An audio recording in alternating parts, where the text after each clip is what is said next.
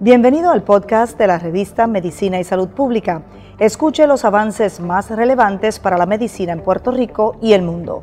Si desea ver este podcast en vídeo, puede hacerlo en nuestro canal de YouTube Revista MSP.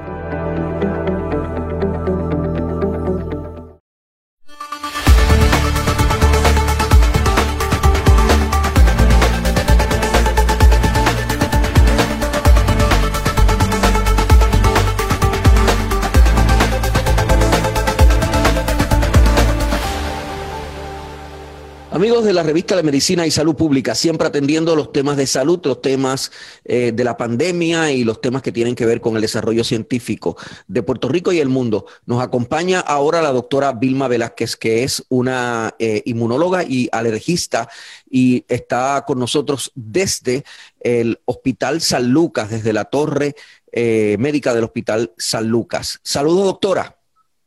Saludos, ¿cómo está usted? Estoy muy bien, muy bien. Loco por escuchar su, explicación, su análisis y su información. Hay mucha gente que dice que no se va a poner la, vacuna porque tiene alergia. Esto viene del planteamiento de que gente con, una alergia muy crónica, algunos productos en particular, eh, podrían tener una reacción muy, muy adversa. Eh, doctora, eh, ¿cuál es la verdad sobre esto? ¿Los, ¿Los que tienen alergia se pueden poner la vacuna del COVID-19?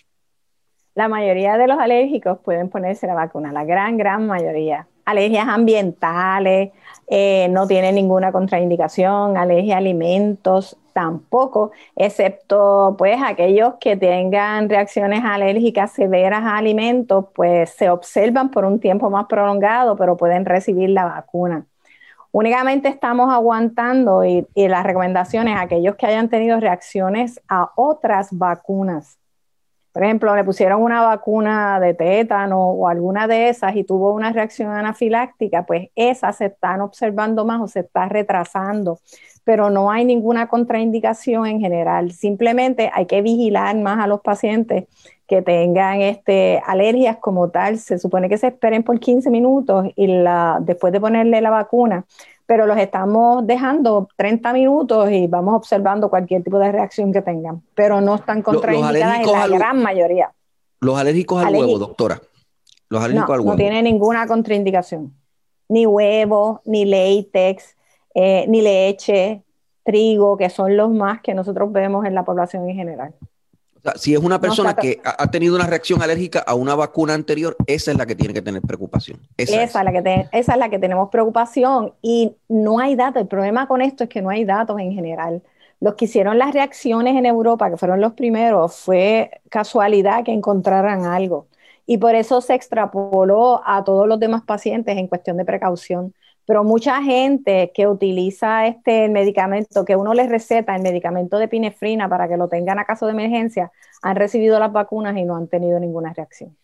Doctora, y en cuanto a eh, en cuanto a las enfermedades autoinmunes, ¿verdad? Que hay hasta, hay hasta por ahí hasta información falsa, fake news, rodando en las redes sociales de que la gente con, enfermedades autoinmunes no se puede eh, vacunar o que la vacuna eh, distinta a otras vacunas provoca una especie de disloque en nuestro sistema inmunológico y, acceder a la vacuna es tener el riesgo de que perdamos eh, todas las defensas y, eh, y, nos, enfermemos de esa enfermedad o, de otra. ¿Cuál es la verdad sobre esto? No, esto es falso. Lo que sucede es que la persona que tiene problemas autoinmunes tiene un sistema inmune alterado, ¿verdad? en un aspecto pero la vacuna que se le inyecta a la persona no tiene nada de material vivo, simplemente es hacer una respuesta inmune en contra de lo que le pusieron en la vacuna.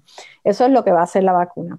No hay ninguna contraindicación porque esa gente es una de las que más necesitan la vacuna, porque son de los pacientes que están a riesgo de tener una enfermedad más severa. Lo que sucede es que depende de la condición del paciente y de va también va a depender mucho del médico que lo está atendiendo y de las condiciones en que se encuentra el paciente. Pero no tiene ninguna contraindicación, todo lo contrario, ellos las deben recibir. Inclusive, este, aparte de los que son, ¿verdad? Que tienen alguna enfermedad autoinmune como tal, aquellos que tienen cáncer, aquellos que están en quimioterapia, todo eso son pacientes que están más a riesgo y deberían ser vacunados. O sea, los pacientes de cáncer, aún los que se estén dando quimioterapia, deben sí, vacunarse. Los deben vacunar. Pero vuelvo y le digo, esa es la indicación de la compañía, pero también está el doctor que lo está atendiendo. Y si la persona está en una, vamos a decir, en una, en una recaída y está en una condición física muy precaria, probablemente pues quiera aguantar la vacuna y no dársela en el momento. Pero no es que la persona tenga una contraindicación, precisamente por eso, porque dentro de las enfermedades que están a riesgo, eh, esos son de los que más problemas pueden tener de si contraen el COVID, de, pues, de tener complicaciones que sean más nefastas. Los que tienen HIV deben vacunarse. También deben vacunarse. Y, pero vuelvo y le digo, esas son las indicaciones como tal, pero no hay estudios suficientes para yo, este, ¿cómo le digo? En la, en la vacuna como tal, cuando se prueba, yo tengo unos sujetos en los cuales yo pruebo la vacuna, ¿verdad? Que en cada una de estas compañías tenían, qué sé yo, 44 mil, 50 mil personas. Y en esas personas probaron la vacuna y vieron que no había ningún problema en todo este aspecto pero no hay una población en general que diga, pues voy a, voy a ver qué pasó con todos los lupus, por ejemplo, que es una enfermedad autoinmune que yo vacuné. Pues de eso no hay data. Lo que sí ellos dicen es que la necesidad, ¿verdad?, que tiene la persona de recibir una protección contra esa, esa condición que lo puede matar por su condición de lupus, ¿verdad?, que debe estar protegido, pues que, que no hay ninguna contraindicación para ello. Porque lo que hacen las enfermedades autoinmunes es que la, eh, eh, eh, la condición hace que se ataquen las células que están buenas, ¿verdad? El, sistema inmune es algo bien complejo y fascinante y la gente lo conoce como tal, pues que me defiende de las infecciones. Pero también el sistema inmune ah, tiene otras funciones más. Por ejemplo, nosotros producimos células de cáncer todos los días. Y el sistema inmune tiene un sistema, ¿verdad?, de rastreo que cuando ve esas condiciones o esas células las destruye. Y también lo hace con las enfermedades autoinmunes. El sistema inmune evita que yo me ataque a mí mismo, que yo produzca anticuerpos contra mi propio ser.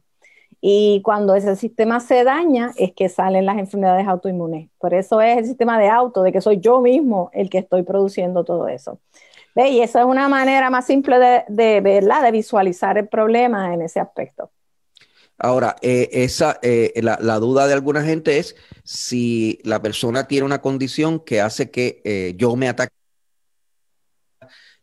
buenas sean atacadas, el incorporar una vacuna, ¿cómo va a interactuar? Eso, todavía no lo sabemos en toda su extensión, pero se está recomendando que la gente se vacune aún así.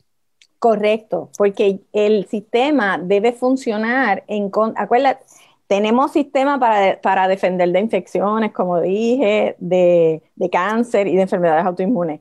Pues yo estoy activando mi sistema de infecciones como tal, de protegerme de infecciones. ¿Y cómo lo hago? Por medio de una vacuna que el cuerpo identifique una sustancia que el cuerpo se cree que es COVID, ¿verdad? Es falsamente porque no está el COVID va a producir el anticuerpo y ese anticuerpo debe defenderme.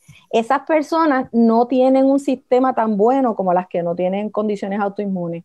Y a veces, pues, la respuesta no es tan fuerte por, porque el sistema está alterado como tal.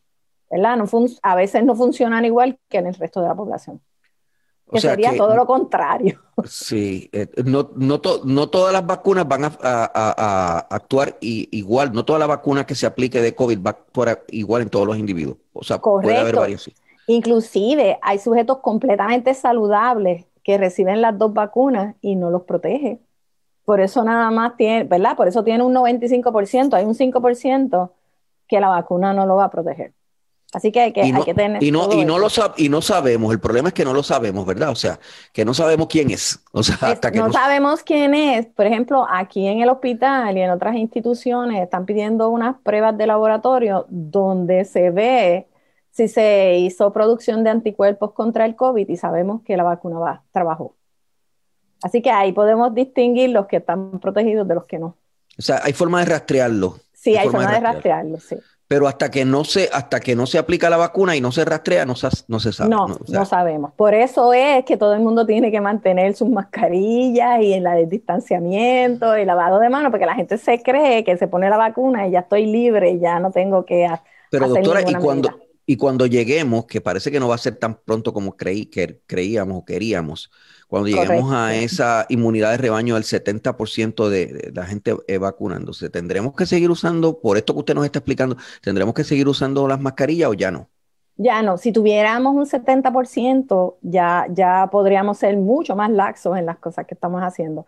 Pero, como usted bien dijo, pues estamos un poquito lejos de, de ahí, ¿verdad? Por el número, por número de pacientes, ¿verdad? De personas que estamos este, vacunando. A pesar de que hoy yo vi unos datos que decía que nosotros éramos el sexto país en el mundo, ¿verdad? En cuestión de, de vacunación. Este, ¿ves? Que yo me quedé bien sorprendida, pero verdad, nosotros somos una isla y somos más pequeñitos y tenemos un poquito más control de la gente, pues, y estamos vacunando aparentemente mucho.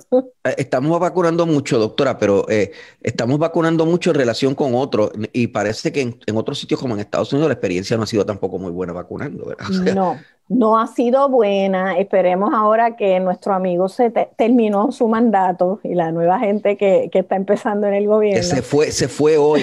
Exacto. Esperamos que, que él, él, ha hecho ¿verdad? unas declaraciones que dice que, que él quiere este, ponerle velocidad a eso de vacunarlo, porque, por ejemplo, uno de los estados donde menos gente han vacunado es Georgia, comparado con nosotros, ¿ves?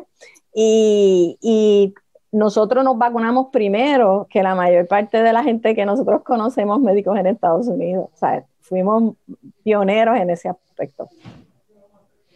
Bueno, doctora, gracias por estar con, nosotros. Eh, la doctora Vilma Velázquez, vamos a seguir hablando sobre esto porque el tema va eh, a seguir. Gracias por, por estar disponible para nosotros. Siempre. ok. Para la revista de Medicina y Salud Pública, mi nombre es Luis Penchi, la ciencia es noticia.